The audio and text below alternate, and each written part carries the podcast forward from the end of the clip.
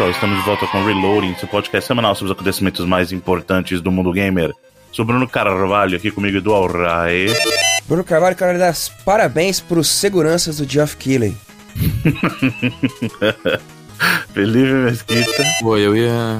Eu tô o contrário, tem que criticar essa segurança aí. Como é que isso acontece? Não, mas acho que foi um parabéns sarcástico, né? Ah, tá, então tá. Desculpa, tá muito cedo.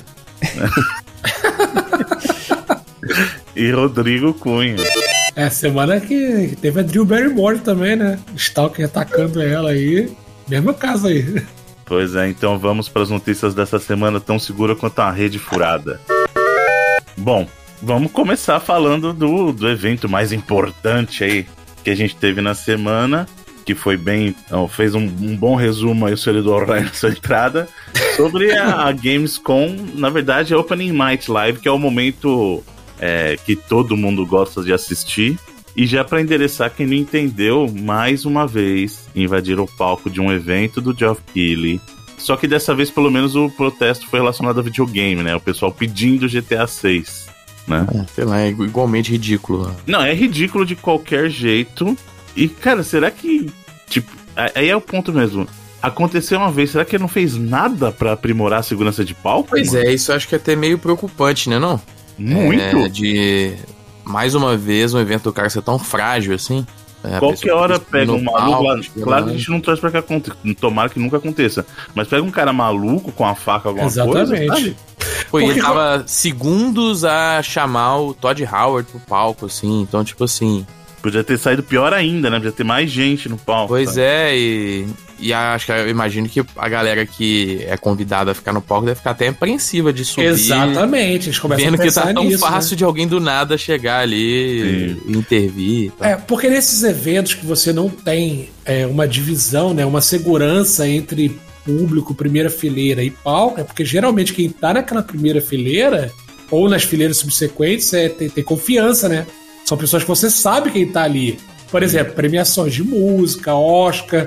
Você sabe quem tá naquelas primeiras fileiras, né? A pessoa não vai invadir o palco é, com, com esse tipo de ameaça. Mas, pô, o Jeff Kelly precisa pensar nisso, porque, cara, quem é que tá nas primeiras fileiras ali do, do, do dos é, eventos dele? E não foi a primeira do, vez, né? Até na hora do. Teve o começo lá, o. O, o cara que tá fazendo a trilha do compositor de Starfield, né? Tocando. E aí depois ele sentou na, na primeira fileira. E ele sentou do lado de duas pessoas claramente fãs, assim, o doidão tava com a camisa do Death Stranding, o outro também com a camisa de videogame, então, tipo assim. Então é. Aparentemente eram fãs, assim mesmo, galera que também não é conhecida deles, né, do evento, né? Então acho que isso que gera esse tipo de coisa. Né? Exato. Então eu, eu acho que é o primeiro passo para ele, assim, é ele repensar a seleção de quem fica nesses, nesses acessos. Porque tá muito fácil você chegar ao palco.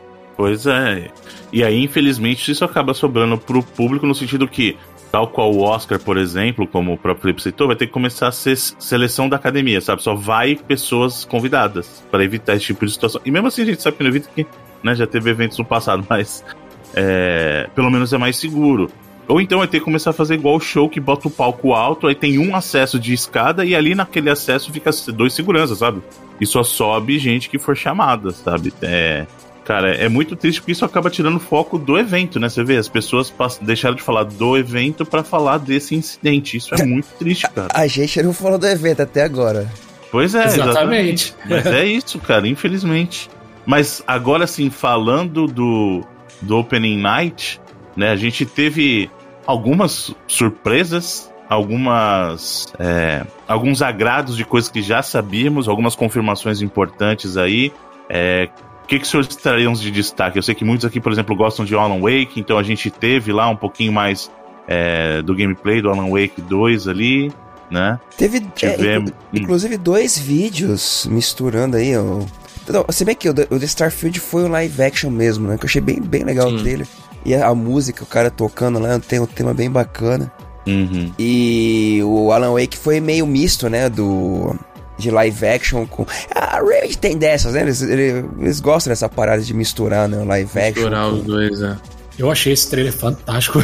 Porra, e tem. E soltaram. Saiu, né? Na verdade, eu acho que não era pra ter soltado, mas é, os vídeos de B-roll que estão sendo mostrados lá na Gamescom, da, das sessões do Alan Wake mesmo, do Alan, né? É, e, putz, muito foda, assim. Pra mim é o meu jogo mais aguardado pro finalzinho desse ano aí, com certeza. E foi mais um baita trailer, né? Dessa vez focado é, no, no Alan Wake, né? Porque a maioria uhum. das coisas a gente tem visto muito sobre a saga, né? Que é a personagem uhum. nova. É, mas, cara, é, no, naquele gameplay da, da saga, a vibe lembra muito Resident Evil. E assim, eu sou uma pessoa que notoriamente já falei várias vezes que eu nunca joguei Silent Hill, mas a vibe do, do a parte do Alan Wake me lembra mais essa parada do Silent Hill, do mais psicológico, né? Uhum. No, no, no, ambiente ali, ele, ele tá em uma Nova York, que é, na verdade, tipo uma, um fruto da, do The Dark Place lá. E aí tá cheio de coisas assim, né, sabe? Os grafites, as placas, os, os pôsteres na, na rua, assim. Uhum. São todas coisas de, tipo, sobre a vida dele, assim, né? E coisas perturbadoras da vida dele e tal. Eu acho que é uma vibe mais Silent Hill, né? Do que. Uhum. E até o, o, lugar, né? A, a, cidade toda vazia e tem essa parada, tem um pouco até de, de névoa ali também, até por ser Nova York, né? A parte psicológica também é muito bom, cara. É muito, é. Então. Ele, ele tá quase que uma mistura de Resident Evil com Silent Hill, com, claro, toda a esquisitice da Remedy, né? Que a gente viu, principalmente no Control, assim. Essa parada do live action, eu acho que no Control eles usaram de forma perfeita, porque no Quantum Break eles fizeram uma série de TV mesmo, né? Que passava entre os capítulos do ah, jogo, que era um negócio até meio eu chato. Eu gosto, eu gosto, cara, da sériezinha. É, eu achava que é, parava demais, assim, uma sériezinha meio esquisita. Mas no, no Control eles meio que os, é, misturavam é, o uso de live action no, dentro do jogo, sabe? Tinha umas projeções que eles faziam com live action. É, e aqui parece que é a mesma coisa, né? Que eles estão fazendo, e vai ter alguns segmentos é, live action mesmo, até um talk show que eles mostraram lá na, no, nos vídeos também. Eu achei excelente, cara. Putz, achei um baita treino. E, e, é outubro também, né, Felipe? 27 de outubro, né? Eita, esse caraca, o mês mais intrucado da história do videogame. Uma... Cara, acho que se fizer o levantamento aí, deve ser mesmo, viu? Vai ser um jogo por dia assim. em outubro, bicho. Mas dá para destacar também anúncio de Little Nightmares 3. É, esse aí foi bem curioso, né? Principalmente, hein? É, principalmente porque a, a developer é a Supermassive, né? Não é a Tarsier. É, se não me engano, foi ano passado ou retrasado que a Tarsier, o, o CEO da Tarsier falou que eles tinham terminado o envolvimento com a franquia que eles tinham criado, né? e deixou em aberto a ideia de que a, a Namco, que acabou ficando com a IP para ela, é, pode continuar, e é isso que aconteceu, né? A Supermassive já tinha feito a versão definitiva do jogo, né? Os ports para a geração atual, PlayStation 5 e Xbox Series, e estão desenvolvendo o terceiro jogo, né? Estão trabalhando é uma... absurdo esses últimos anos. É, bastante. É, é, curioso, né? É mais um caso curioso de desenvolvimento desse jogo, porque dessa franquia, né? Porque o Little Nightmares eh, originalmente era um jogo que se chama Hunger, né? E quem teve a oportunidade de investir nele na época é a própria Sony, que trabalhava muito com a Tarsier na época. A Tarsier trabalhou é, em vários DLCs de Little Big Planet, co-desenvolveu o Little Big Planet do Vita, o 3, é, o próprio Terraway Unfolded dela que trabalhou na Miriam Molecule, com a Miriam Molecule nesse projeto também. E na época a Tarsier ofereceu para a Sony o jogo, a Sony não quis financiar, e aí a Namco tomou conta, né? A, botou fé no projeto, botou grana e ficou com a IP. E hoje é um baita sucesso para a Namco da Europa, né? Que é quem tem investido nesses jogos indies ou até como a própria Embracer, que é a nova dona da Tarsier, chama os jogos dela de Triple I, né? Triple Indie. Uhum. É, tem dado certo, né? O primeiro, o primeiro acho que vendeu mais de 3 milhões de cópias e tal, e o segundo também. E são excelentes jogos, né? São jogos muito bons, eu gosto muito do, dos, dos dois primeiros. Confesso que esse terceiro não me chamou tanta atenção assim. É, é, não sei se às vezes a fórmula meio que já foi, para mim. Não são personagens que estão nos dois primeiros jogos, né? A Six, que é a personagem que tá no primeiro e no segundo ali, não tá nesse, pelo menos ali na. jogava nesse trailer, né? É, então, sei lá, eu achei. Eu, eu acho que o final. Porque o, o, primeiro, na verdade, é, ele é uma sequência do 2, do, do, do dois, né? O 2 é uma prequel. Eu não sei qual é o ângulo que eles vão pegar nesse terceiro aí, se vai ter a ver com essa história, se é só sobre o mundo e tal. Mas uh, confesso que não me pegou tanto, não. Mas é um anúncio grande, né? Importante. Sabe uma coisa que eu achei curioso, Felipe? É porque geralmente você faz é, esse tipo de associação que eles fizeram no trailer para poder trocar sei lá, os personagens pelo número do, da sequência, né? Tipo, Little Nightmares, aí tem os dois personagens, teoricamente seriam dois, né? Aí sai os dois personagens e parece o três. Eu achei É, isso. foi meio esquisito mesmo. Eu achei isso meio esquisito, assim, né? Quem trabalha com vídeo e tal, porque geralmente você faz esse tipo de associação que já tá no subconsciente das É. pessoas, né? A, a- a associação ali que era pra ser o que o Edu comentou, do co-op, né? Porque o, o segundo jogo são dois personagens, mas não é co-op. É, um é o computador controlando e você controla o outro. É, acho que essa parada dos dois personagens de mão dada ali era essa, pra indicar esse co-op, mas ficou estranho mesmo. É, eu só achei curioso, porque geralmente a gente faz esse tipo de, de, de- de brincadeira, né? Pra poder trocar o personagem pelo número, por exemplo. Mas o jogo. terceiro personagem é você. e tá ali, entendeu? É pra incluir Então você. então é quatro, porque pode ser co-op. Olha aí, Bruno, te pegou. Não, mas quando você tá assistindo o vídeo é só você, entendeu? É, eles assumiram que só tem uma pessoa, uma Assistindo pessoa por, o vídeo por- por dispositivo. Exato. A conta que Ah, eles mas fazem. foi, foi um trailer bonitinho. Mas vamos da- darei destaque aos, aos que mais me chamaram a atenção, que foram trailers de jogos que andavam sumidos e retornaram. Primeiro, nosso glorioso Black Myth Wukong, o trailer do jogo do Rei Macaco. Um Basicamente um Souls, Neymar. um Souls-like da nova geração aí, chinês. Mas, pô, sei Não lá. tinha saído coisa dele no, na, na TGA do ano passado? Acho que faz uns Foi dois lá, anos que mostraram. Não foi um. Mas foi na Game Awards, não foi um desses jogos chineses que do nada sai um vídeo e a galera fica pirando no Twitter. Não, assim. eu, eu lembro de ter visto em algum evento grande. Ou foi um evento tipo da Sony, lá o. o qual que é o da Sony? Eu esqueci o nome. O State of Play? State of Play, ou foi na TGA, cara. Eu acredito que eu já tinha, já tinha visto alguma coisa desse jogo em evento grande mesmo. Eu não lembro se ele teve. mas, é, Sei lá, eu, eu vendo esse vídeo, porque eu lembro que a primeira vez que teve um negócio dele foi no. é, foi tipo um trailer aleatório, assim.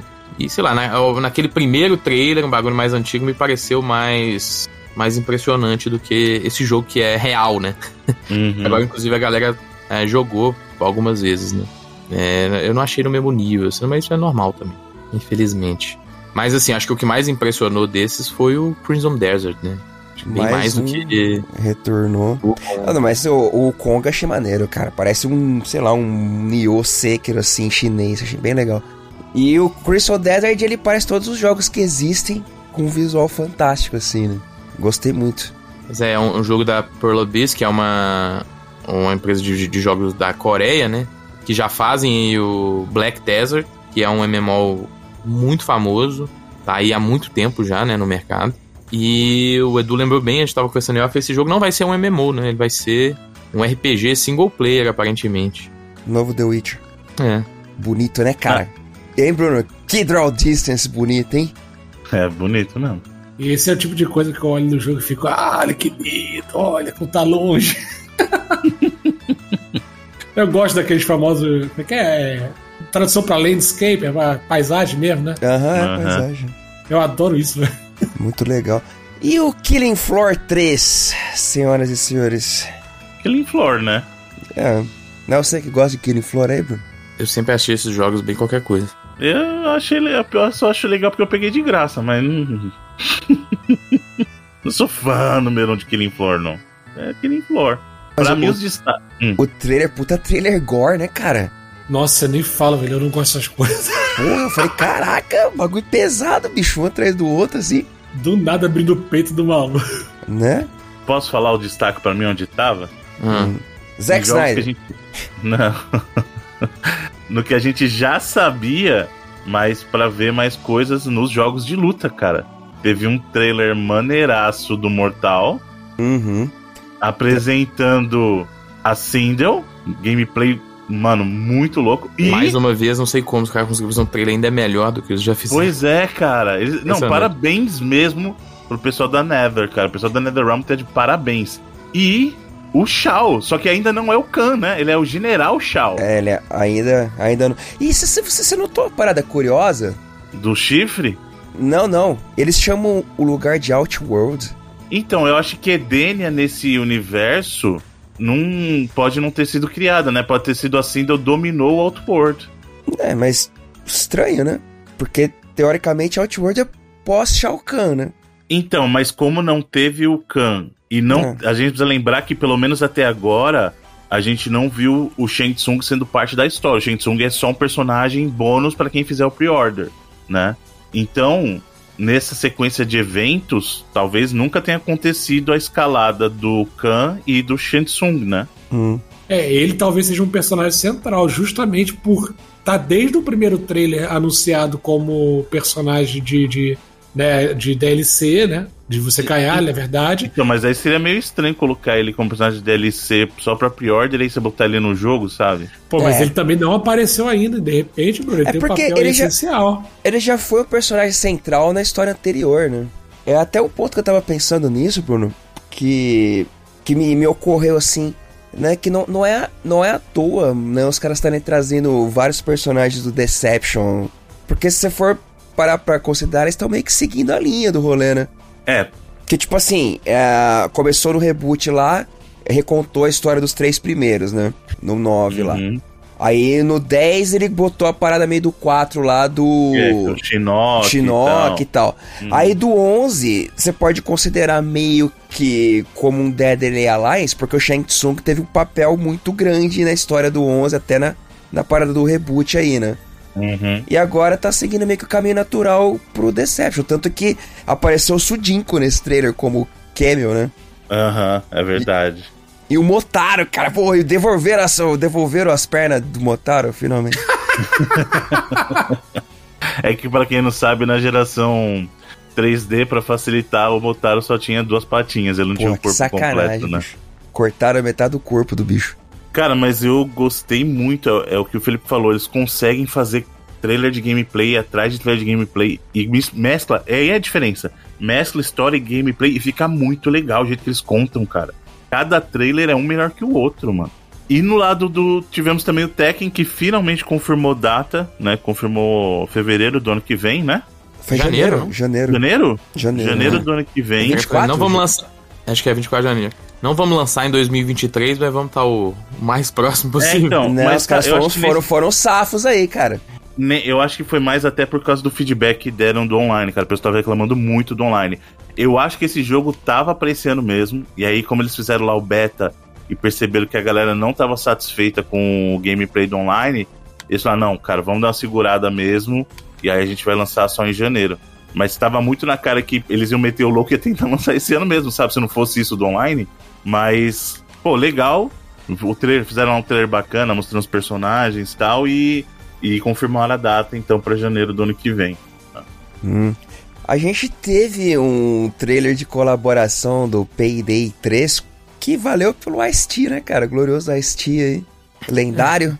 Qualquer coisa também. ele, ele falando de height, eu entendo. É. Sensacional, cara cara Teve ficou, também cara ficou 20 anos fazendo papel de policial aí, deve estar tá até hoje, né? No, no Law and Order. Law and Order deve estar tá. ainda, né? Eu, eu não sou um ávido fã do Law and Order ultimamente. Eu assisti até mais ali nos anos 90, eu assistia mais. É, mas é, pode ser que ele esteja assim, não duvido não. Teve um anúncio importante pro Felipe, que é um grande fã recente da franquia, e teve o Expeditions lá. Cara, gostei demais. É... Que é um, um jogo a série começou chamando Spin Tires, né?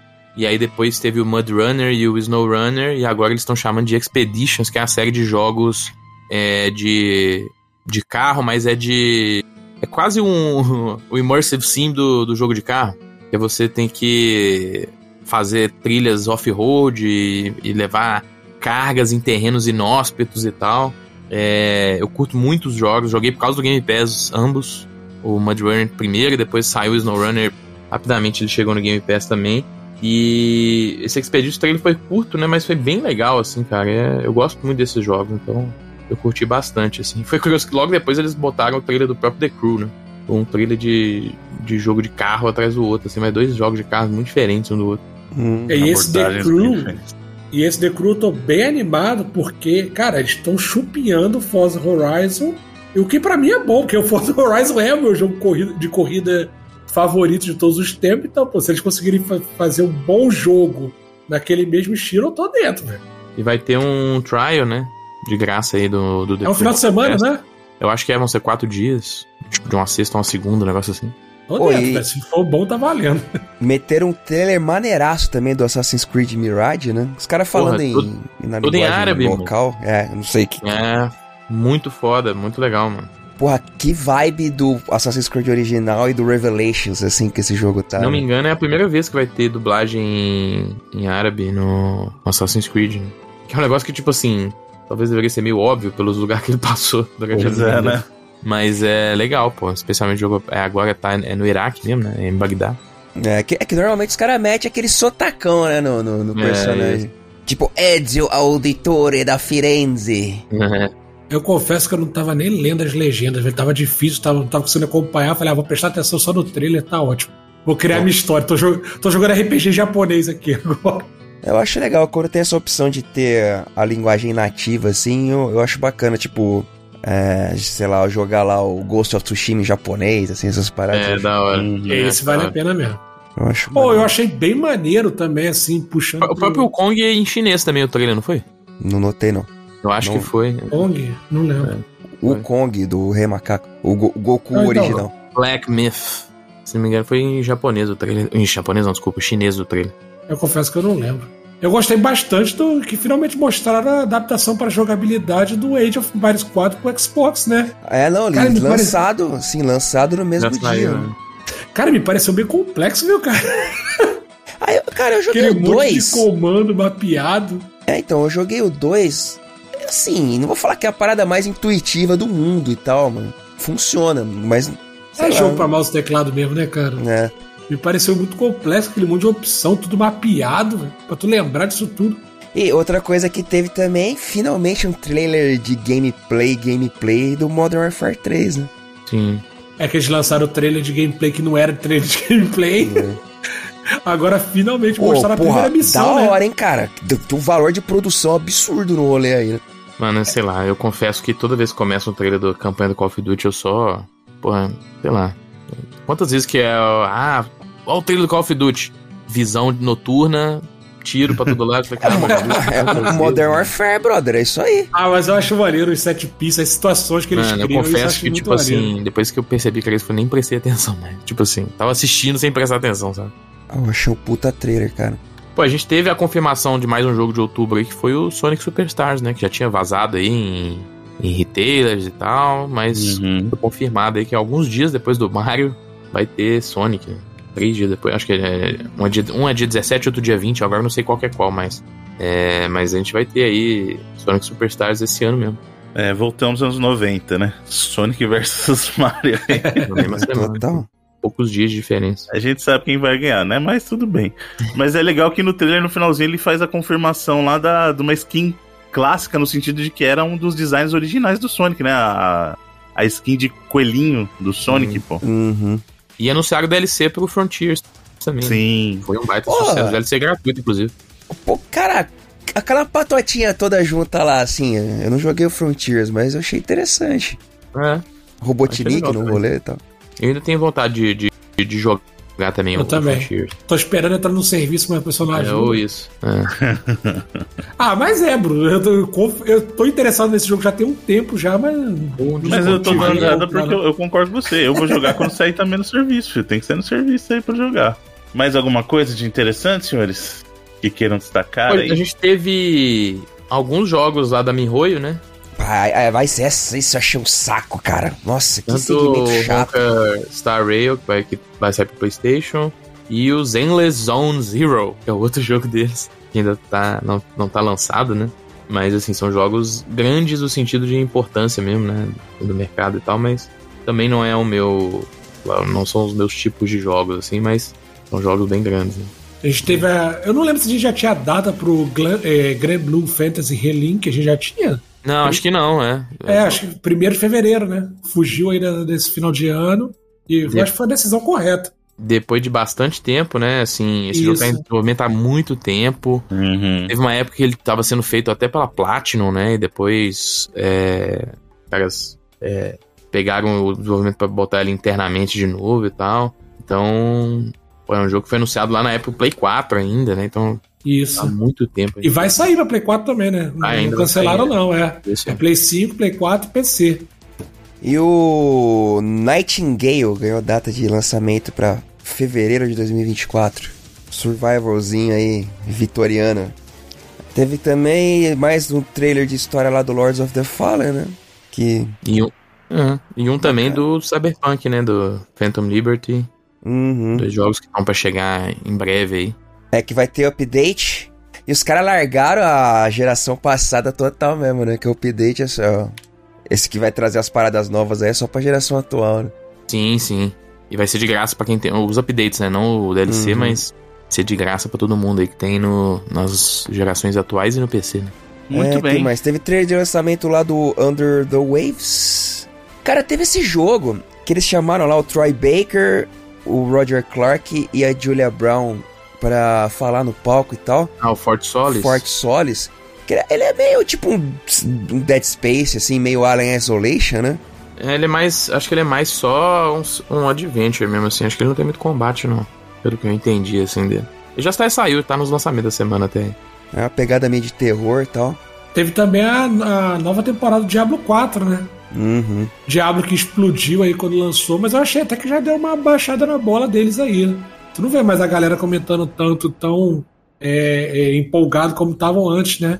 E, e, esse conteúdo já vai chegar aí no dia 17 de outubro. Achei. achei tá, tá ok, né? Tá perto, né? O jogo acabou uhum. de lançar.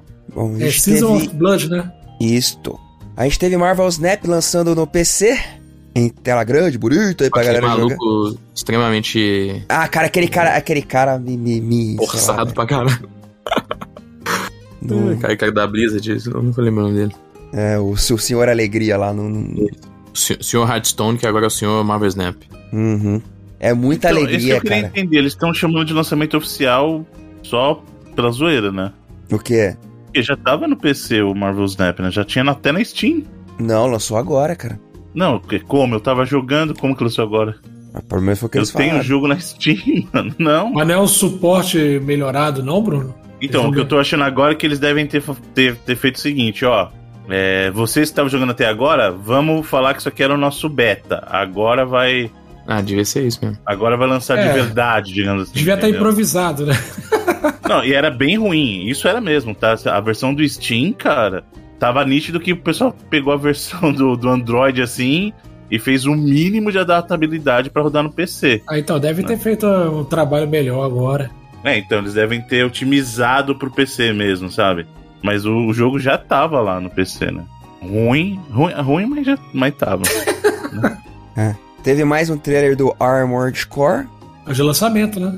Uhum. mais um trailer do Warhaven. Tudo trailer de lançamento, né, cara? Oh, e o Armored Core tá com nota alta também, viu? Mais um aí tá. Lá no Metacritic tem uma olhadinha aqui rapidinho, tá com 87, velho. Porra, tá bom. Cara, esse jogo tá uma porrada. Esse ano tá uma porrada de jogo com nota maneira aí, né? Jogo grande. Pois é, velho. Velho, a gente teve esse trailer lá do gameplay do Ara History Untold. Que, tipo, eu tenho certeza, os caras devem pagar uma grana pra Firex pra fazer esse jogo, porque não é possível, velho, ser, tipo, tão cópia do Civilization assim. É, parece que não. oh, o jogo da Microsoft, inclusive, né? Se não, é um, é um processo não enviado. Processo de plágio não enviado, assim. Só pra confirmar o negócio do Marvel Snap, acabei de abrir aqui e realmente é uma atualização porque tinha, e aí eles agora modificou o menu. Já não é mais o jogo do, do celular, tipo, na tela do seu computador. Eles, tipo, colocaram agora a orientação certa para PC. Realmente é, é um update. Ah.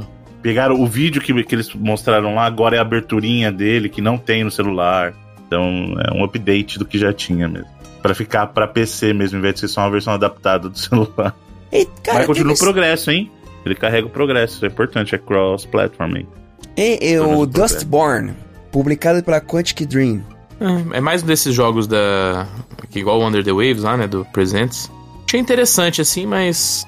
Jogo Tem que ver mais sobre ele. Teve tantos jogos desse tipo nos últimos tempos, assim. É tipo yeah. um. É um, é um adventure também, né? É. Com. Parece que tem umas batalhas de turno, uns bagulho meio maluco assim. Mas é. Sei lá. Não não teve nada. É, eu, eu sinceramente achei bem fraco esse bagulho aí. É, das novidades, assim, não, não teve muita coisa que me chamou muita atenção, não. É isso então de Gamescom? É, eu, eu achei que foi ok. Não teve bomba, não teve nada disso, foi, foi ok. É, eu, acho, acho que, a primeira, okay metade, a primeira metade foi bem boa, depois Que é, é o que tem acontecido bastante né? com muitos eventos, né? É. A gente fala isso várias vezes aí. O pessoal começa bem, depois dá uma descida, né?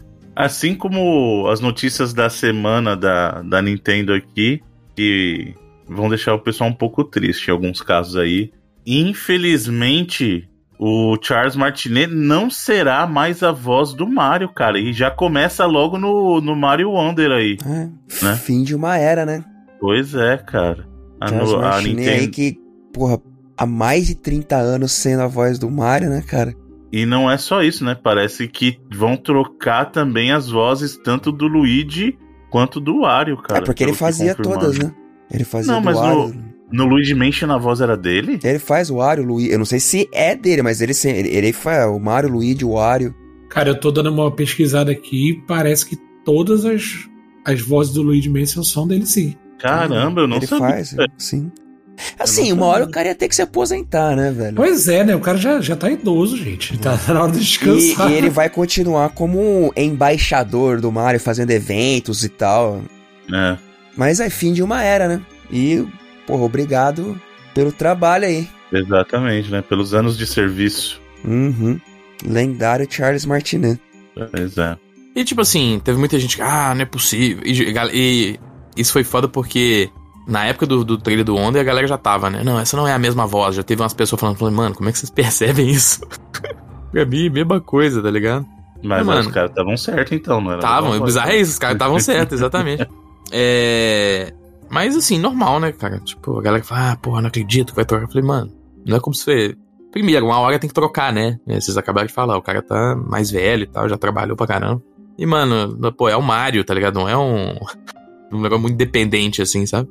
É um negócio muito impossível de, de ser é, substituído, assim, sabe? Pois é. Ainda mais que tem um tanto. Pô, é um personagem muito famoso. Vai, vai ser uma pessoa aleatória, tá ligado? A Nintendo com certeza vai passar um processo grande aí de. Vai, vai já passou, o, na verdade, né? Vai meter o Chris Pratt, não vai?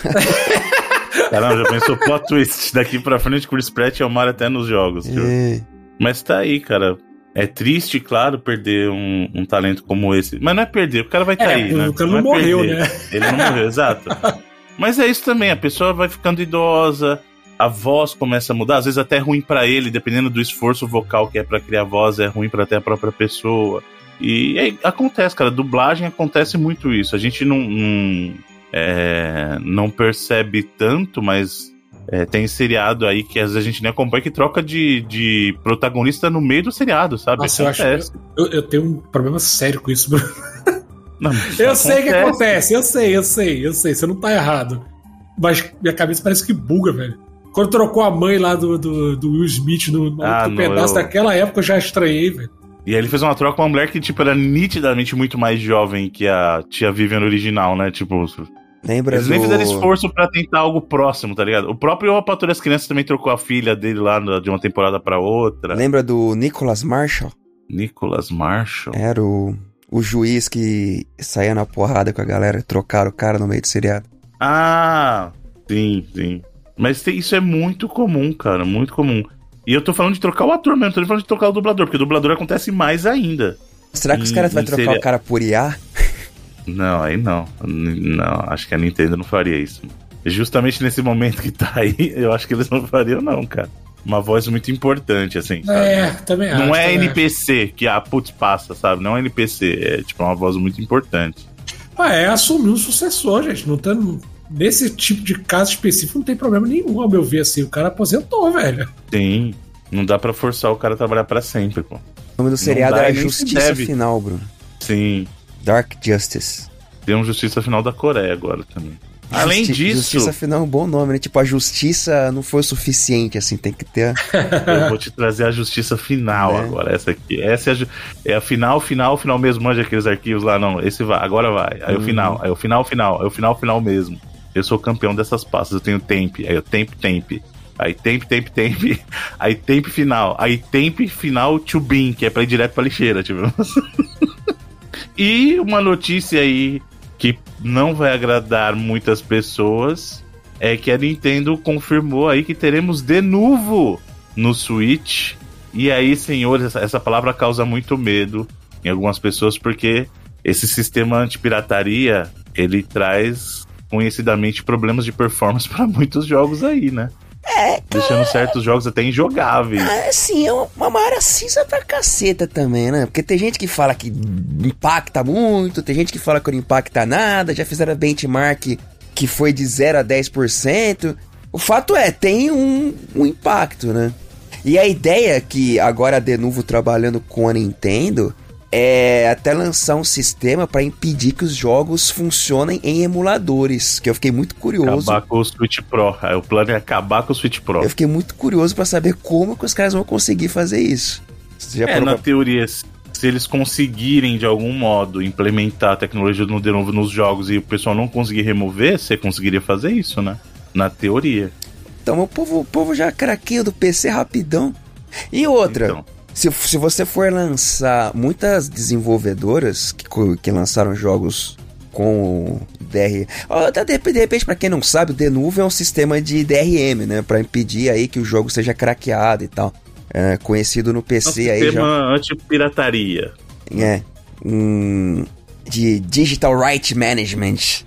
Exatamente. É já é pra conhece... ver se você tem o direito de rodar aquele conteúdo ou não. Ele valida isso para você. Isso, já conhecido há uns bons anos no PC e, como o Bruno comentou, meio infame até por causar má performance em alguns jogos aí, ou não, né?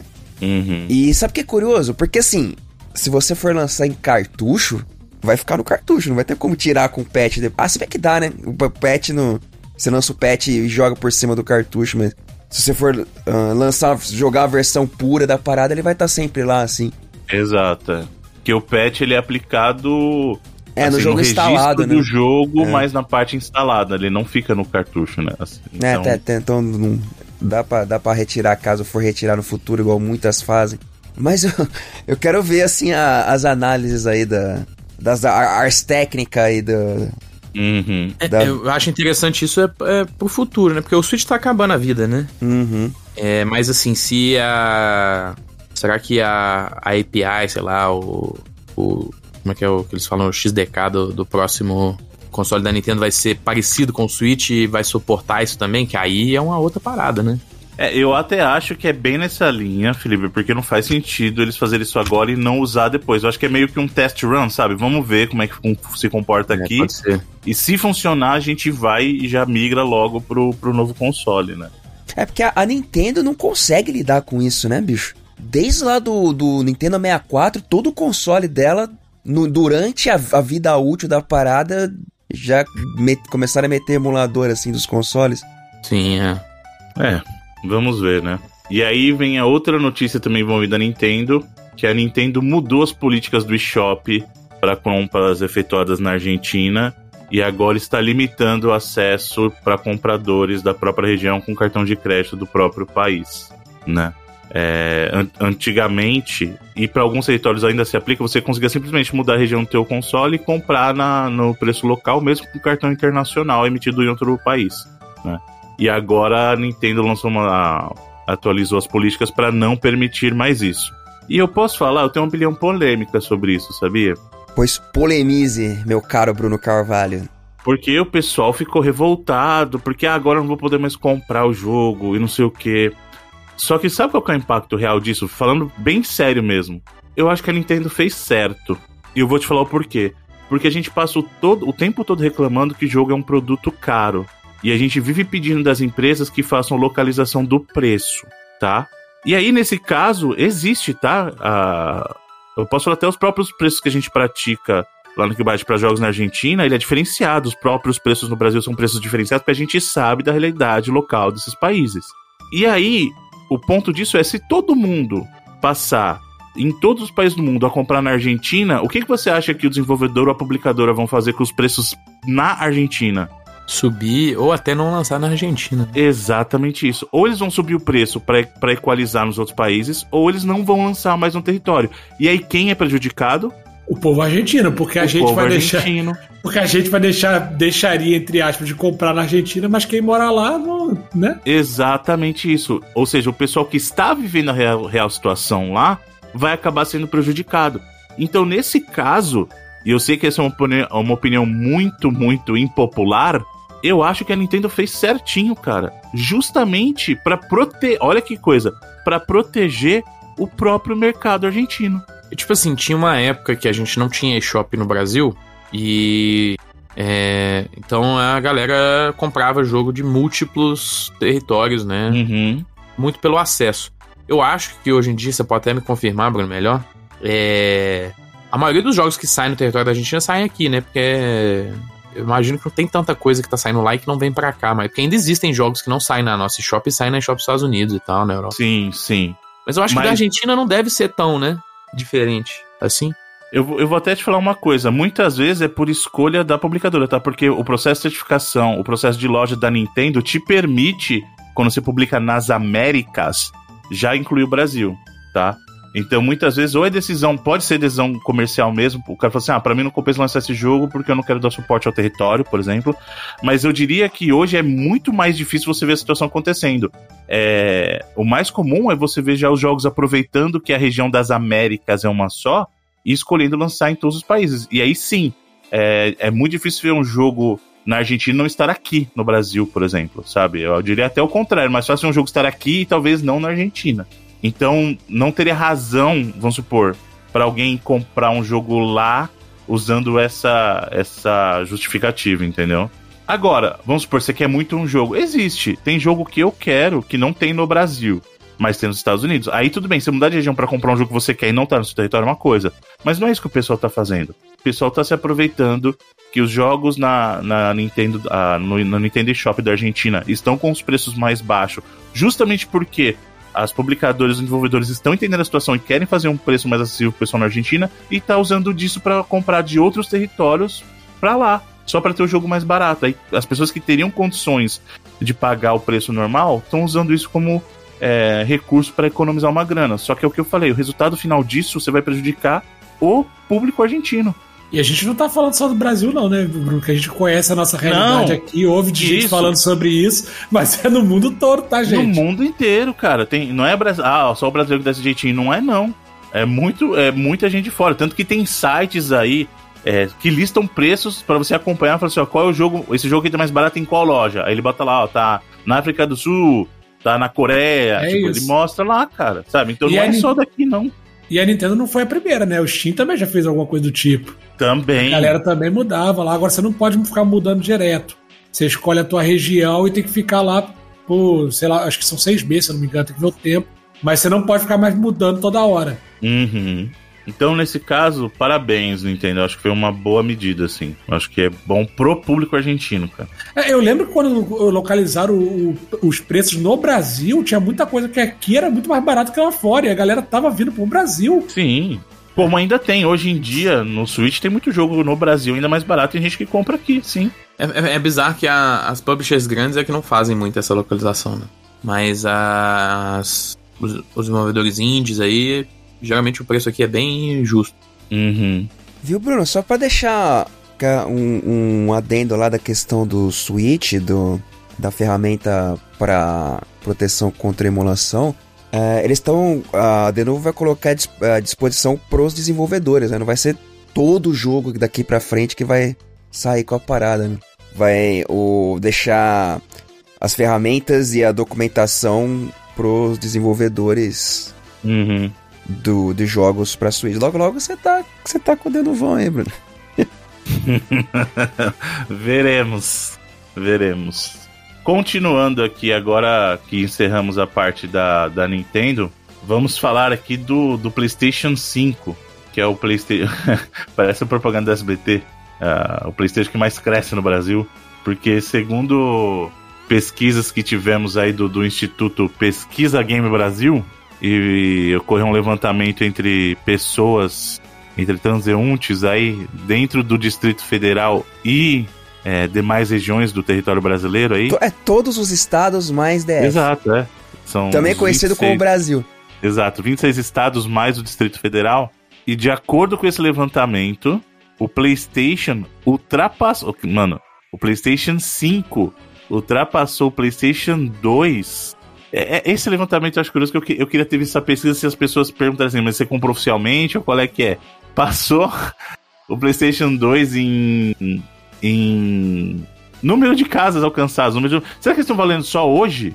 Ser só a galera que usa, né? É, ó, É, por- então, por, tipo- 360 tá em segundo ainda, eu acho que eles não estão considerando só as pessoas que jogam oficialmente, né? Ou será que tem muita gente hoje em dia que ainda tá no 360? Ah, é, é, bota fé. Pode ser, cara, Então, mas, eu acho. mas independente disso, não garante que as pessoas estão lá na, na, 360 foi o sucessor espiritual do Play 2 aqui no Brasil.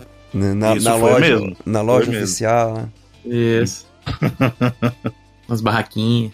E o Mas PlayStation a questão aqui é que o PlayStation 5 se tornou o terceiro console mais querido dos brasileiros aí. Agora só está atrás do Play 4 e do 360. Não, do 360 e do Play 4. Não, Play 4 em primeiro e 360 em Sim. segundo. Ah, sim. Não, mas aí eu não entendi. PlayStation 4, ó. É o PlayStation É Play 5, 4 360 primeiro. e Play 4 em primeiro. Ah, de baixo pra cima. Ah, você tá fazendo de baixo pra cima, pô. Ué, mas você começou falando do PlayStation 5, meu querido. Você quer.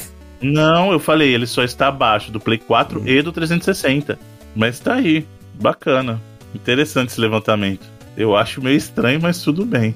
E aí, até uma outra curiosidade, porque os nintendistas devem estar se perguntando, tá, só tem console da Sony e da Microsoft nessa lista aí, ninguém tem o Switch, né? E na verdade é exatamente isso. O Switch teve uma entre o público brasileiro da pesquisa, e isso é importante falar, a adoção dele coloca eles abaixo, abaixo da lista dos top 10 aí, cara. Então fica o, o Switch em 12 e o Switch Lite em 15. O que é estranho porque nem a Nintendo fez essa diferenciação, né? Por que, que os caras estão fazendo? Né? É estranho mesmo. Nunca, nunca vi nem ninguém diferenciar desse jeito.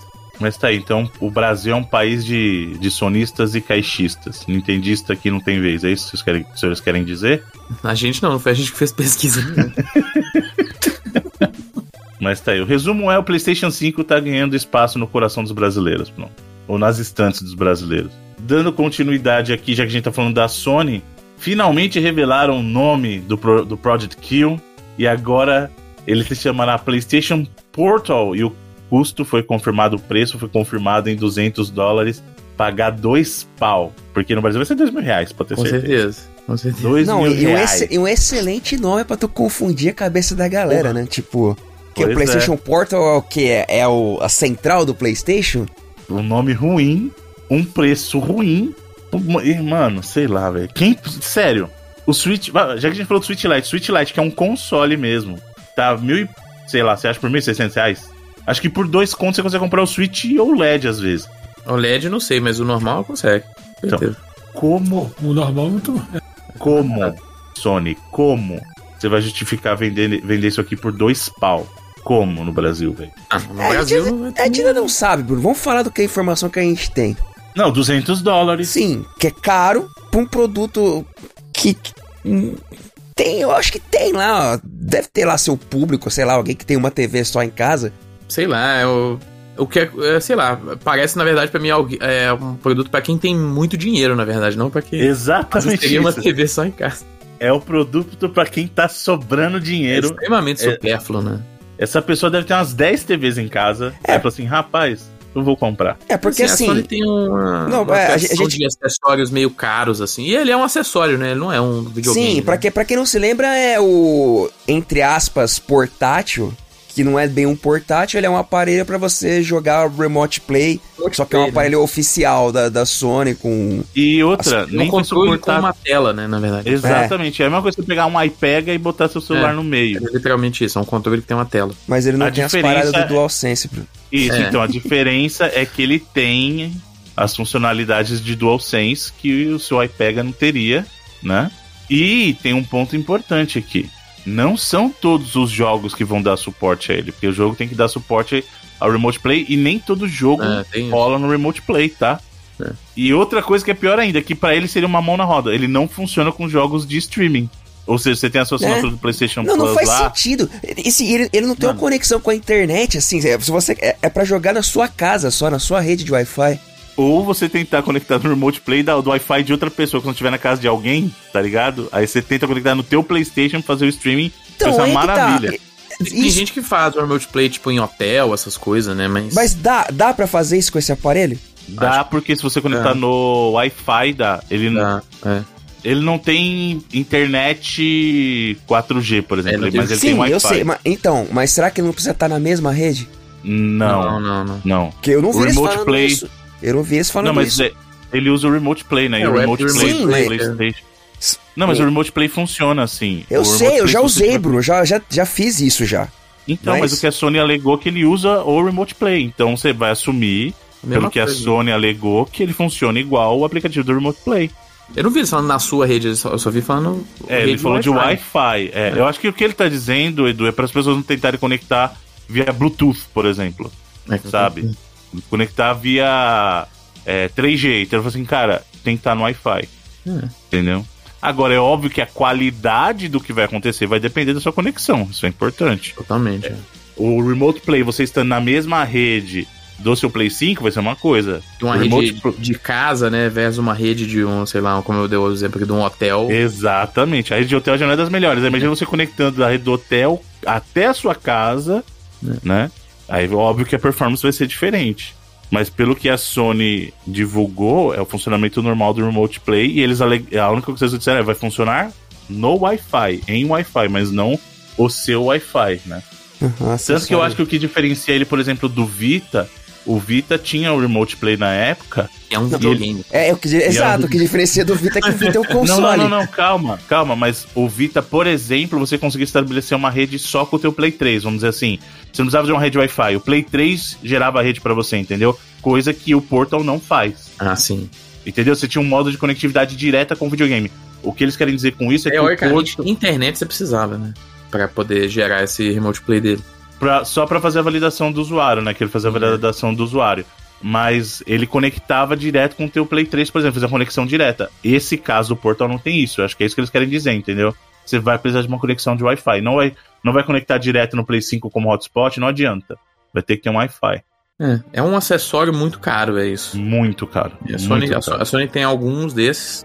é, alguns geram mais apelo que outros, deram mais certo. O próprio DualSense Edge é um produto que deu certo pra caramba. É o, é o acessório de videogame que mais gerou receita nos Estados Unidos nesse ano até agora. Líder aí, claro, também é um, é um controle também que também custa 200 dólares, né? É, Agora, esse aqui, o apelo pra mim, eu vejo ele sendo bem menor, assim. Muito, muito. Então, não sei se ele vai conseguir replicar esse tipo de sucesso que o, por exemplo, o DualSense Edge conseguiu. Os próprios headsets também, o Pulse é um produto que deu muito certo para a Sony na época do Play 4 e agora com o Play 5 também. Inclusive, ela tá lançando headsets mais premiums e mais caros também, né? Vai ter aí o, o Pulse de. Acho que o, o Pulse novo vai ser 150. Não, é 150. Isso, 150. E o. O Earbuds lá, que é o. É como se fosse o AirPod, né, deles? É, Também o- vai custar 200 dólares, né? Não, não, eu acho que o, o Earbud é 150, não é? Não, ele é mais caro. O Earbud é mais caro do que o Pulse Elite. Não, sei nem porquê também, mas. Que é o Pulse Explore, né? Que eles estão chamando o Earbud, né? É 200 dólares e o Pulse Elite vai ser 150 e o Pulse normal hoje é 100, né? Cara, isso tá totalmente fora da minha realidade, mas eu imagino que a Sony já, já fez os cálculos dela lá e, tipo, ela não quer vender um milhão de unidades. Eles, É, dão- certeza. eles têm o lançamento mais restrito, mas se Com eles venderem certeza. tudo, pra eles tá bom. O lucro foi bom, acabou, é isso. Porque não é uma parada que tá tomando espaço na linha Exato, exato. cadeia de produção dos caras, né? Eles É não querem história. vender na, na mesma proporção do PlayStation. Uma coisa que é, ficou muito verdade na última geração é que as fabricantes começaram a ganhar muito dinheiro com acessório, porque isso sempre foi verdade, né? Mas na última geração, principalmente, porque as pessoas passaram a comprar mais e a margem de ganho nos acessórios é muito mais alta, né? Pô, a margem de ganho nesse negócio aí de 200 dólares nesse controle com tela aí deve ser gigantesca, tá ligado? Não é Exatamente. demais, assim. E aquela questão, é melhor vender, sei lá, 10 mil unidades com, com um lucro absurdo do que vender 100 mil com um produto considerado fracasso.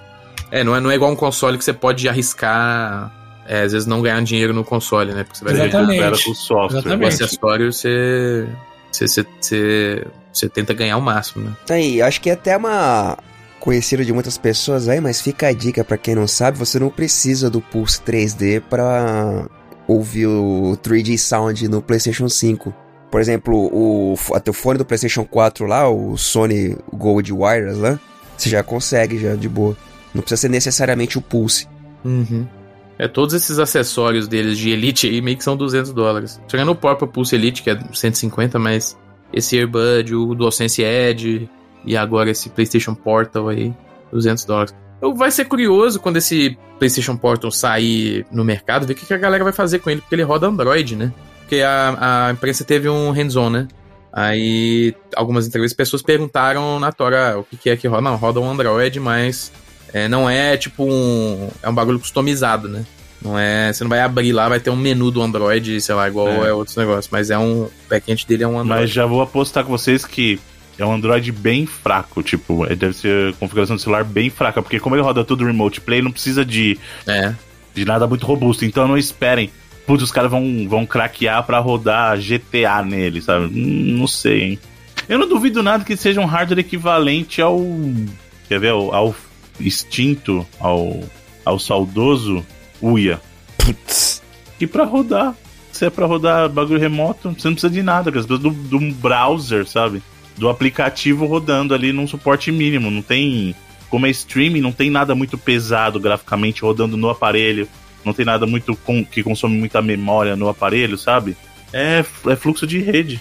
É claro que eu exagerei do Uia, né, gente? Não vai ser do Uia, porque o Uia é um hardware de, sei lá, 20 anos 20 não, vai 15 anos atrás, Uia. Mas vai ser um Android fraco. Não espere que é um celular de ponta de hoje em dia. Com certeza não é. Mas como um Android fraco? O sistema é o sistema, não é? A diferença é o hardware. Não, não, o que eu digo de Android fraco, o equivalente a um celular Android fraco. Ah, tá.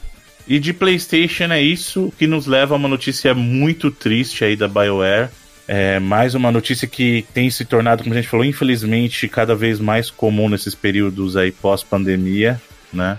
É, a BioWare acabou acabou indicando aí um, um processo de demissão em massa de 50 pessoas, né? Isso foi inclusive anunciado no próprio é, blog oficial da BioWare, né?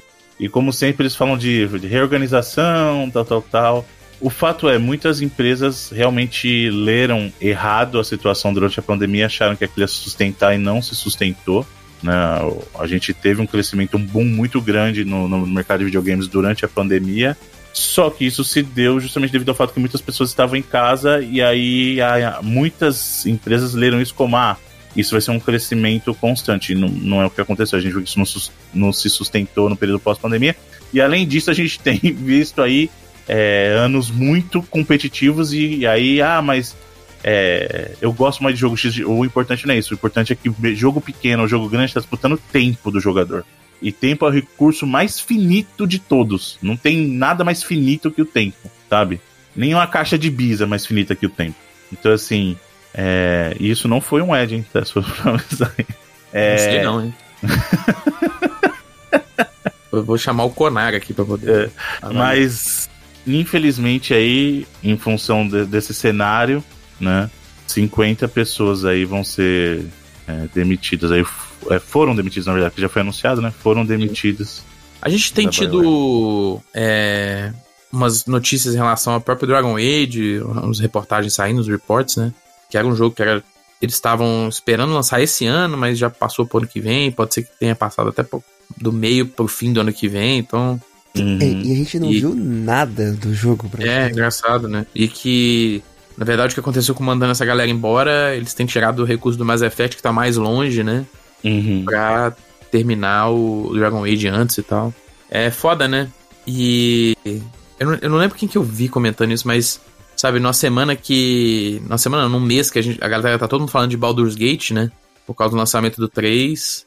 E a gente tem alguns RPGs muito em alta aí. A gente teve o próprio Diablo esse ano. E é, a gente teve vários sucessos nos últimos anos de jogos de RPG e tal. E a desenvolvedora original do Baldur's Gate tá numa situação bem precária, né? Bem complicada há muitos anos aí, a, a BioWare. É, era para ela estar tá também né, nessa, nesse ponto, né? De, às vezes, de muito sucesso, assim, é, atual, né? Igual os outros developers estão. Mas não é bem o caso, né? É bem curioso essa parada. Mas a gente espera que dê tudo certo, né? Sempre, né? E que a galera consiga entregar um grande jogo aí. Mesmo com agora, putz, tem menos staff ainda, né? Pra entregar um jogo, isso é complicado. E aí, para encerrar as notícias da semana, temos uma notícia aí que, para os desenvolvedores, é, parece bem interessante.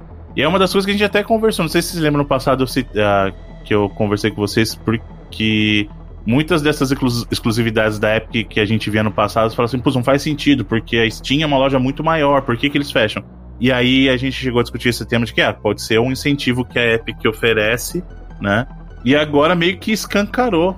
A Epic criou um programa aí que é o chamado do Epic, uh, o Epic First Run, que vai garantir para os desenvolvedores que, que trabalharem com a Epic e oferecerem uma exclusividade temporária de pelo menos é, seis meses para a Epic o ganho de 100% do revenue do jogo, cara.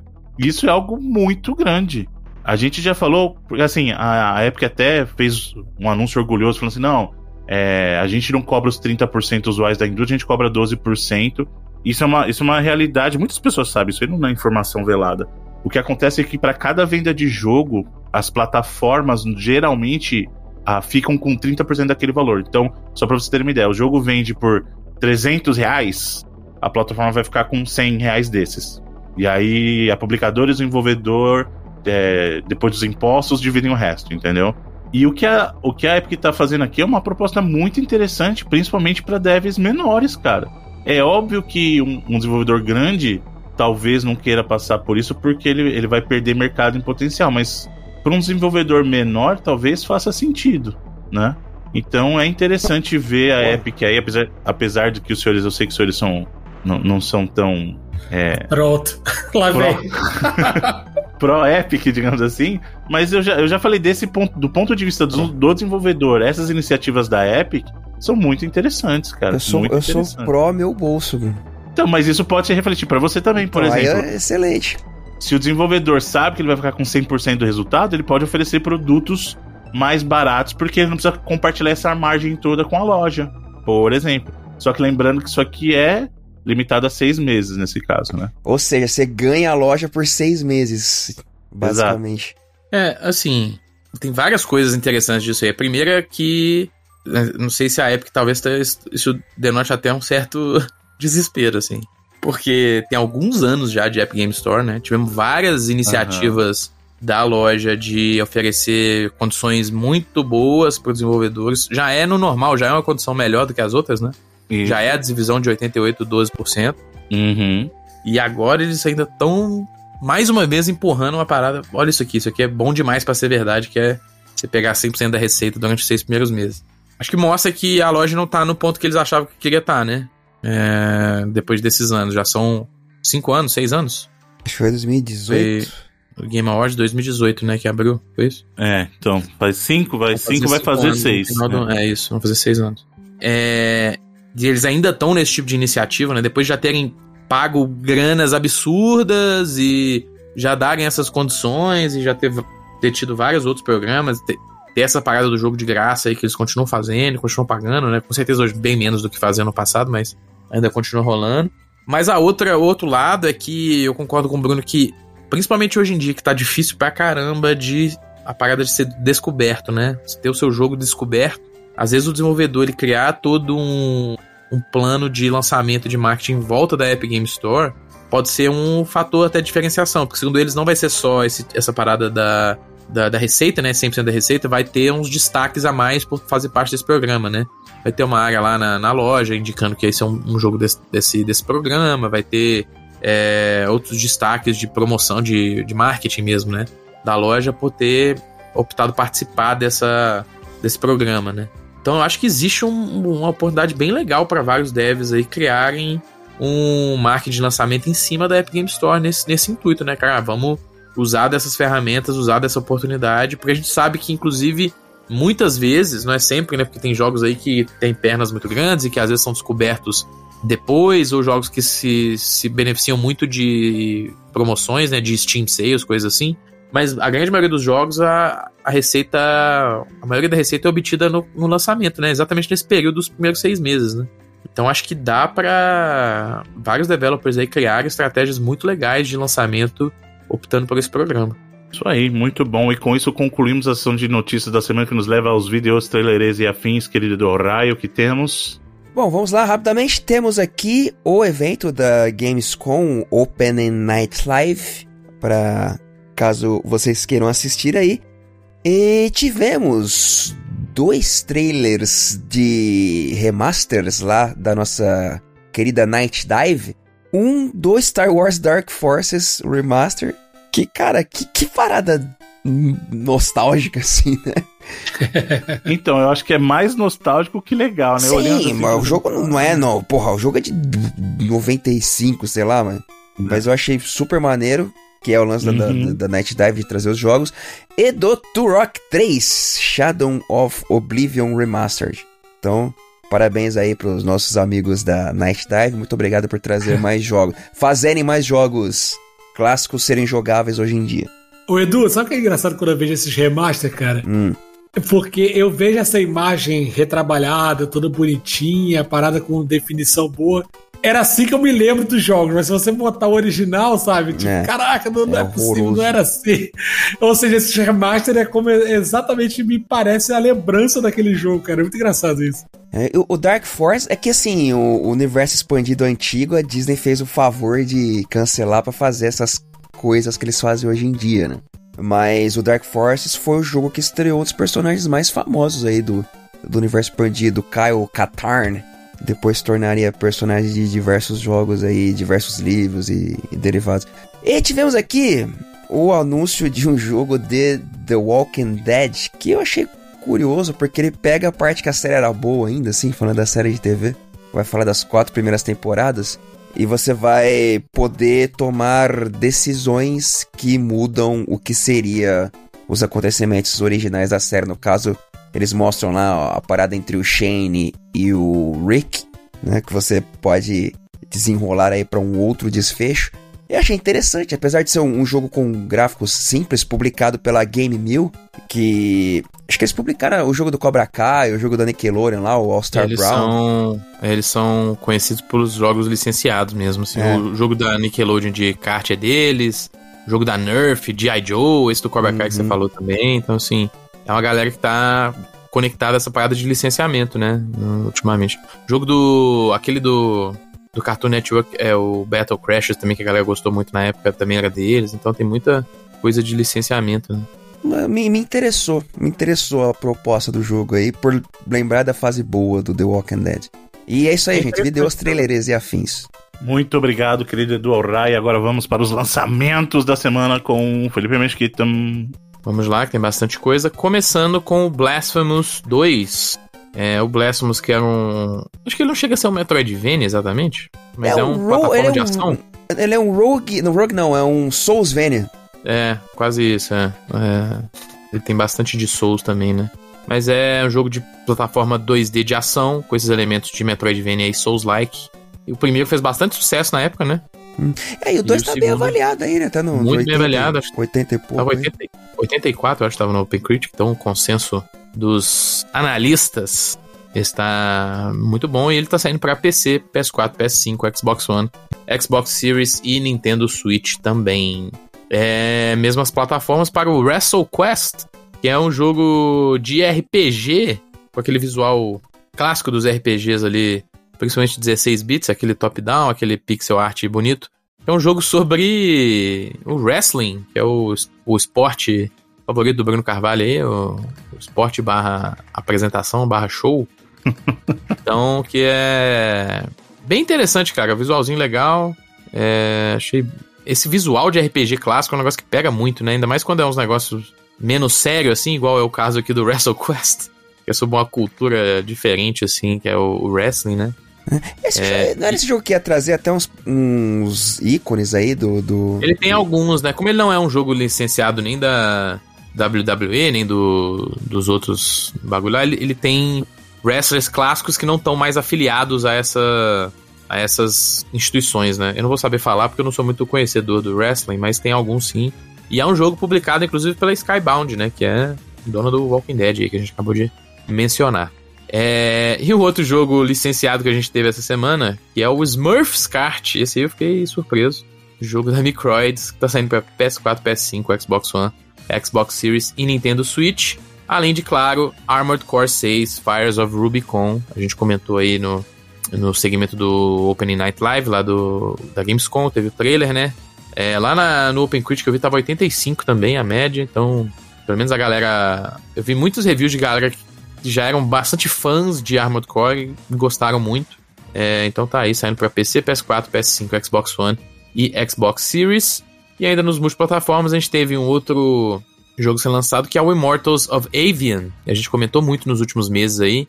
É um FPS de magia, né? Da Ascendant Studios, publicado e pela EA. Esse não tá sendo muito querido nos reviews aí, não. Um pouco mais baixo aí, lá no, no Open Quiz tava 74, eu acho. Mas, por exemplo, é meio variado. A IGN deu 8, pelo que eu vi, Game Informer também, a GameSpot deu 5, então ele tá meio divisivo ali, mas variando entre o 6 e o 8, o 5 e o 8, talvez. É, mas sempre me pareceu legal e, tipo assim, acho que não tá tão longe assim, né, da... Da expectativa? Eu entendo essa recepção, é, é, é. é, pô, é um FPS de magia, tá ligado? É uma história de um, de um Eternal de magia. É, meio que isso. E ele tá saindo pra PC, PS5, Xbox Series, mesmas plataformas do Ride 5, jogo de corrida de moto, né? Simulação com motos. Tá saindo também PC, PS5 e Xbox Series. A gente teve PC e PS5 o Fort Solis, que é o jogo que a gente comentou lá que tem um elenco estrelado, né? Troy Baker, Roger Clark, saindo é, para PC e PS5, é um jogo de adventure, né? De terror aí. É, para PlayStation 5, no, especificamente PlayStation VR 2, a gente tá tendo o lançamento do Firewall Ultra, sequência lá do, do Firewall que era do PlayStation VR 1, jogo da First Contact Entertainment, publicado pela Sony, né, jogo First Party, saindo para PlayStation VR 2, um dos poucos jogos aí é, saindo para PlayStation VR 2 nos últimos meses, jogos grandes assim, né? E um dos poucos jogos First Party da Sony no ano, né? É, lançou esse ano, mas até agora só jogos First Party basicamente para PlayStation VR, além do MLB, né? Que é um produto multiplataforma. E fechando com o Marvel Snap, chegando oficialmente no PC, a gente esclareceu aí, o Bruno foi lá olhar como é que é a versão. Então agora uma versão dedicada para PC. Ele estava em Early Access, agora saiu aí para PC também. E esses são os principais lançamentos que a gente teve nessa semana. Bastante coisa. Muito obrigado, querido Felipe Mesquita. E agora vamos para o cantinho da internet e a cena competitiva do eSports com o Rodrigo Cunha. Senhor, temos Bruno? cantinho? Temos, temos pouca coisa até. Tá um cantinho mais tímido essa semana.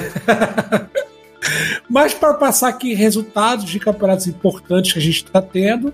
O primeiro é o Valorant Champions 2023. E, cara, a gente tem brasileira aí na pegada quase na final. A Loud, ela chegou, é, tava na, na nas, nas, semifinais dos vencedores, né? Mas ela perdeu para o Paper Rex, então ela caiu para aquela é, sequência dos perdedores, né? Se você perder mais uma, tu vai embora. Não tem como. É a famosa repescagem, né? E ela foi batendo todo mundo aí, enfrentou novamente a Fnatic. Ela bateu a Fnatic, então ela chegou na final da Lower e ela vai jogar a vida contra a EG. E quem ganhar pega a Paper Rex na grande final. Então a Loud tem a oportunidade aí de ter uma é, é, revanche contra a Paper Rex que traçou um, uma campanha histórica aí e está na final. A final vai acontecer no dia 26, no caso amanhã, dia seguinte da gravação desse programa, às 4 horas da tarde. E a Loud vai enfrentar a EG na final da Lower aí, hoje, no dia da gravação desse programa, é dia 25 de agosto, no caso, às 4 horas da tarde. Então vamos ficar aí na torcida para que a Loud não só consiga chegar na grande final, como conquista esse título importante aí do Valorant Champions. E, cara, a Loud está dominando a, a, a, sessão essa semana, porque no CBLOL, segundo split do CBLOL de League of Legends aqui no, no Campeonato Brasileiro, né? Pra quem, quem não conhece, ela, a gente teve a final da chave superior e a Loud bateu 3 a 0 a PEN no dia. Isso aconteceu até um tempo atrás, foi no dia 20 de agosto, então a Loud está um tempo esperando aí e ela conseguiu garantir a vaga direta para a grande final. A grande final vai acontecer no dia 27. Não, perdão, vai ser só no dia 9 de setembro, então a Loud vai ficar muito tempo sem jogar aí. E a gente está esperando aqui, a gente está na, na, na, conclusão da chave inferior, na chave né, de repescagem. A gente vai ter um jogo de Red Canis e NTZ. E quem ganhar entre esse, esses dois aí vai pegar a PEN na final da chave inferior. E isso aí, no caso, vale a, é, uma das vagas para a grande final, que a Loud já está lá bonitinha e esperando. Eu sei que às vezes é um pouco complicado de entender, mas o esporte funciona dessa maneira mesmo. Né? Você tem a chave superior e quem for vencendo tem o privilégio de ter a chance de perder até chegar na grande final. E quem perde nessa chave vai para repescagem, ali não tem como. Perdeu, vai embora para casa. Mas então é isso, dia 9 de setembro a Loud está esperando ou a PEN ou o vencedor entre Red Canis e INTZ, segundo o split de CBLOL, o senhor Bruno Carvalho, que a gente tem para essa semana no mundo eSports. Muito obrigado, querido Rodrigo Cunha. Com isso concluímos nossos trabalhos essa semana. Obrigado a todos, queridos e queridas amigos e amigas gamers, amigas gamers que nos acompanham até este momento. Lembrando que o Reload é apenas parte toda você encontrar no nosso site, reloading.com.br. Muito obrigado a todos vocês que mantêm o programa ativo toda semana, né? Através dos sistemas de patronagem. E muito obrigado às pessoas que colaboraram. O locadora tá chegando, mandamos a notificação lá, tá chegando, tá chegando. A gente tá, tá fazendo um negócio muito legal aí. O Edu tá coordenando um trabalho muito bacana, além de fazer a edição magistral que ele sempre faz, ele tá coordenando um, um programão para todo mundo que vai ser muito Nosso legal. maestro. Fica, fiquem antenados, exatamente. Além de mestre das artes audísticas, é o nosso, nosso tutor e nosso maestro aqui. Muito obrigado pelo carinho. E claro, tem participação de vocês essa semana? Tem, Rodrigo, perguntinha? Tem, tem uma perguntinha aqui que eu separei. Então, por favor. Por favor, traga a perguntinha da nossa comunidade maravilhosa lá. Deixa eu só dar, dar um recado do sorteio aqui, Bruno, rapidão. Por favor. Nós estamos no, no hiato do sorteio porque com a morte do Twitch Deck de graça pro povo, com, pelas mãos do tirano Elon Musk, eu percebi que eu não sei a senha do nosso Twitter. E. Ele tava logado no meu computador, devia ter 7, 8 anos aí. Então, quando a gente normalizar essa situação, a gente vai voltar aos sorteios. Ou buscar uma outra alternativa. O Edu mencionou isso, acho que pode ser uma, uma outra forma aí, mas é, voltaremos com eles muito em breve. Temos vários joguinhos ainda pra sortear pra galera. Muito bem, muito obrigado, querido Felipe. E o público entenderá, realmente a culpa não é nossa, a culpa é de Elon Musk. Eu sei, eu sei porque eu também sou vítima, da, sou viúvo de, de Twitch Deck. Twitch Deck, é. É Mas por favor, então, Rodrigo, normal. querido. Tá, tá em tempo de abandonar de vez ainda, hein? Eu sempre digo isso. É um bom, é um bom motivo, inclusive. esse. Porra de X, tu maluco. Mas por favor, querido Rodrigo, traga a perguntinha da nossa comunidade maravilhosa. Primeiro agradecer, né, aquela participação de sempre da galera, Thiago Coletes, eh, Diego Isaac, Renato Mesquita, Leonardo Almeida, Celso, Gustavo Nascimento. Mas eu vou- hoje eu vou trazer uma pergunta da Carol, nossa querida Ana Carolina, que tá sempre dando a moral, porque ela fez uma pergunta que eu de algo que eu sempre tô pensando, sempre tô pensando, mas vamos lá. Qual a próxima tatuagem relacionada ou não a games que vocês farão ou se tem vontade de fazer, ou se nunca faria uma tatuagem. Então eu até aproveito para perguntar vocês têm tatuagem? Eu tenho três. Eu não, nenhuma. Não, não tem, por, por qualquer razão de ter ou não ter, porque eu nunca pensei em nada assim pra fazer. Cara, eu pergunto isso porque eu sempre pensei em fazer a tatuagem, mas nunca tive a iniciativa em si de fazer uma tatuagem. Eu também não tenho. Sempre, sempre, sempre quis. é, é, tem duas que eu queria fazer, tá? E que passei já dos 40 e nunca fiz, então provavelmente é capaz de eu nunca fazer. Mas eu sempre quis fazer uma Triforce do Zelda. Eu, eu gosto muito do, do, é, da- do símbolo que ela, que ela tem, né? Da, do significado dela. E eu sempre quis tatuar o título de uma música do Oasis e também nunca, nunca fiz, que foi é, Live Forever. Eu queria botar Live Boa Forever, música. mas. Eu, eu Nunca- pensei já na mais clichê do mundo, cara. O Bruno, Qual? o Bruno, o Bruno acho que Borboleta. chutaria. Hã? É uma borboleta. Não. Relacionado, Beija-flor. a, relacionado a relacionado a videogame. Porque é tatuagem clichê no geral. É, Qual que é a mais clichê que eu não tô... Tô tentando pensar também. O cogumelo, é isso? não. É, a própria Triforce é bem clichê, né? Mas eu É. queria fazer, né? Não, a Triforce se bobear é mais clichê ainda, né? Eu Um homem escolhe, um escravo obedece. Ah, legal. Mas, né, pô, né, eu não conheço ninguém que tem essa, por exemplo. É, eu não acho essa clichê, não. Meter as correntinhas lá do Bioshock. Não acho ela tão clichê, não. Eu também não achei clichê, não. Eu, inclusive, achei irado. Eu já tinha pensado também em fazer o- os quatro bonequinhos principal do Final Fantasy. Do 1. Pensa, é, do. do... Mas aí tem que, tem que escolher quais são os quatro, né? Tal qual você Então, é porque eu sempre coloco o, o, o, o Warrior padrão, né? Aí o Tiffzinho Você joga de White o- Mage? E o, e o Black e o White. Caraca, de- desperdiça um personagem mesmo assim, né? Ah, por quê, cara? White Eu- serve pra nada, Queen. Ah, mas eu sempre joguei com esses quatro, sempre, nunca mudei. Eu, eu tenho três tatuagens, mas eu tenho duas pequenas, assim, que eu fiz bem rápido, nesse estilo mais flash, assim. E tem uma grande dona feita pelo Léo Freitas, nosso amigo aí, da Twink. Eu fiz lá com ele lá no Rio. É... Que não é de videogame, mas é do Akira, né? Que é uma pose do Kaneda de costas, assim, que tem na. Que até do. É como se fosse no quadrinho do mangá, assim, né? Mas de videogame eu nunca pensei em uma, não. Assim, a minha, a minha tatuagem uma foi muito planejada, não. As, as duas pequenas que eu tenho foi meio.